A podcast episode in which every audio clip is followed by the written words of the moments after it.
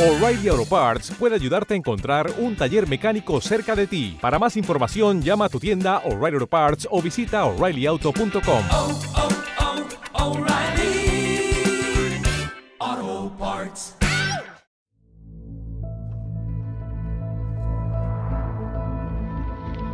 Factor clave. Isaac Asimov.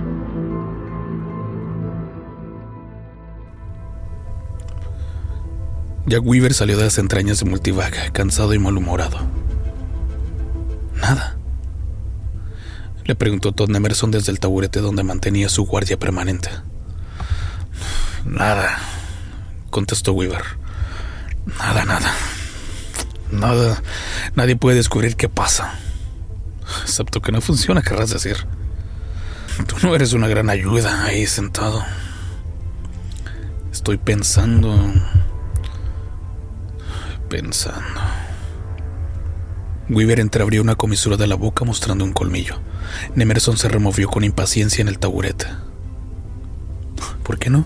Hay seis equipos de técnicos en informática merodeando por los corredores de Multivac. No han obtenido ningún resultado en tres días. No puedes dedicar a una persona a pensar. No es cuestión de pensar. Tenemos que buscar. Hay un relé atascado en alguna parte. No es tan simple, Jack.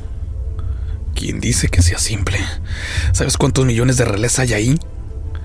Eso no importa. Si solo fuera un relé, Multivac tendría circuitos alternativos, dispositivos para localizar el fallo y capacidad para reparar y sustituir la pieza defectuosa. El problema es que Multivac no solo no responde a la pregunta original, sino que se niega a decirnos cuál es el problema. Y entre tanto cundirá el pánico entre todas las ciudades si no hacemos algo. La economía mundial depende de Multivac y todo el mundo lo sabe. Yo también lo sé. Pero ¿qué se puede hacer? Te lo he dicho, pensar. Sin duda alguna hemos pasado por alto algo. Mira, Jack, durante 100 años los genios de la informática se han dedicado a hacer a Multivac cada vez más complejo. Ahora puede hacer de todo, incluso hablar y escuchar. Es casi tan complejo como el cerebro humano. Y no entendemos el cerebro humano.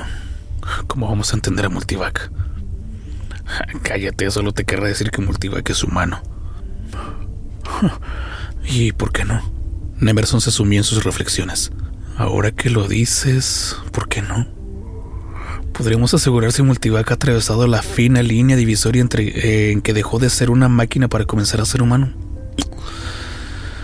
¿Existe esa línea divisoria? Hmm. Si el cerebro es apenas más complejo que Multivac y no paramos de hacer a Multivac cada vez más complejo, no hay un punto donde... Dejó la frase en el aire. Weaver se puso nervioso. ¿A dónde quieres llegar? Supongamos que Multivac sea humano.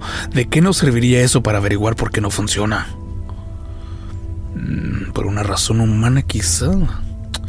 Supongamos que te preguntaran a ti el precio más probable del, trigo en el próximo verano y no contestaras. ¿Por qué no contestarías? Porque no lo sé. Pero Multivac lo sabría. Le hemos dado todos los factores, puede analizar los futuros del clima, de la política y de la economía. Sabemos que puede, lo ha hecho antes. De acuerdo, supongamos que yo te hiciera la pregunta y que tú conocieras la respuesta, pero no me contestaras. ¿Por qué? Porque tendría un tumor cerebral, rezongó Weaver. Porque habría perdido el conocimiento, porque estaría borracho. ¡Demonios! ¿Por qué mi maquinario no funciona? Eso es lo que tratamos de averiguar en Multivac. Estamos buscando el lugar donde su maquinaria está estropeada. Buscamos el factor clave. Pero no lo habéis encontrado. Nemerson se levantó del taburete. ¿Por qué no me haces la pregunta en la que se atascó Multivac? ¿Cómo? ¿Quieres que te pase la cinta? Vamos ya, hazme la pregunta con toda la charla previa que le das a Multivac porque le hablas, ¿no? Tengo que hacerlo, es terapia. Nemerson asintió con la cabeza. Sí, sí, de eso se trata, es terapia. Es la versión oficial. Hablamos con él para fingir que es un ser humano con el objeto de no volvernos neuróticos por tener una máquina que sabe muchísimo más que nosotros. Convertimos a un espantoso monstruo de metal en una imagen paternal y protectora. Si quieres decirlo así. Bien, está mal y lo sabes.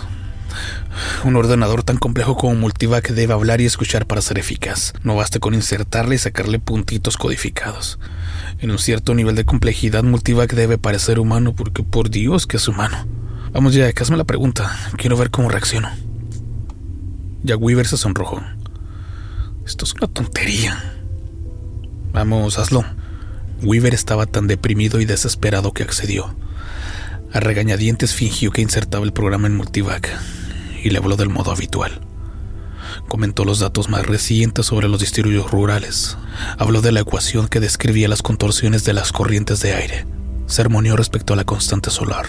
Al principio lo hacía de un modo rígido, pero pronto el hábito se impuso y habló con mayor soltura. Y cuando terminó de introducir el programa, casi cortó el contacto oprimiendo un interruptor en la cintura de Todd Nemerson. Ya está, Desarrolla eso y danos la respuesta sin demora. Por un instante, Jack Weaver se quedó allí como si sintiera una vez más la excitación de activar la máquina más gigantesca y majestuosa jamás ensamblada por la mente y las manos del hombre.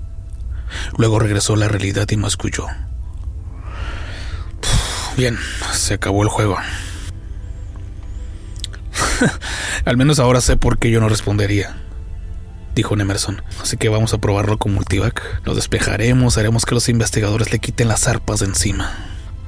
Meteremos el programa, pero déjame hablar a mí, solo una vez.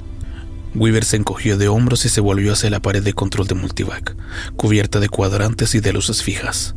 Lo despejó poco a poco. Uno a uno ordenó a los equipos de técnicos que se fueran.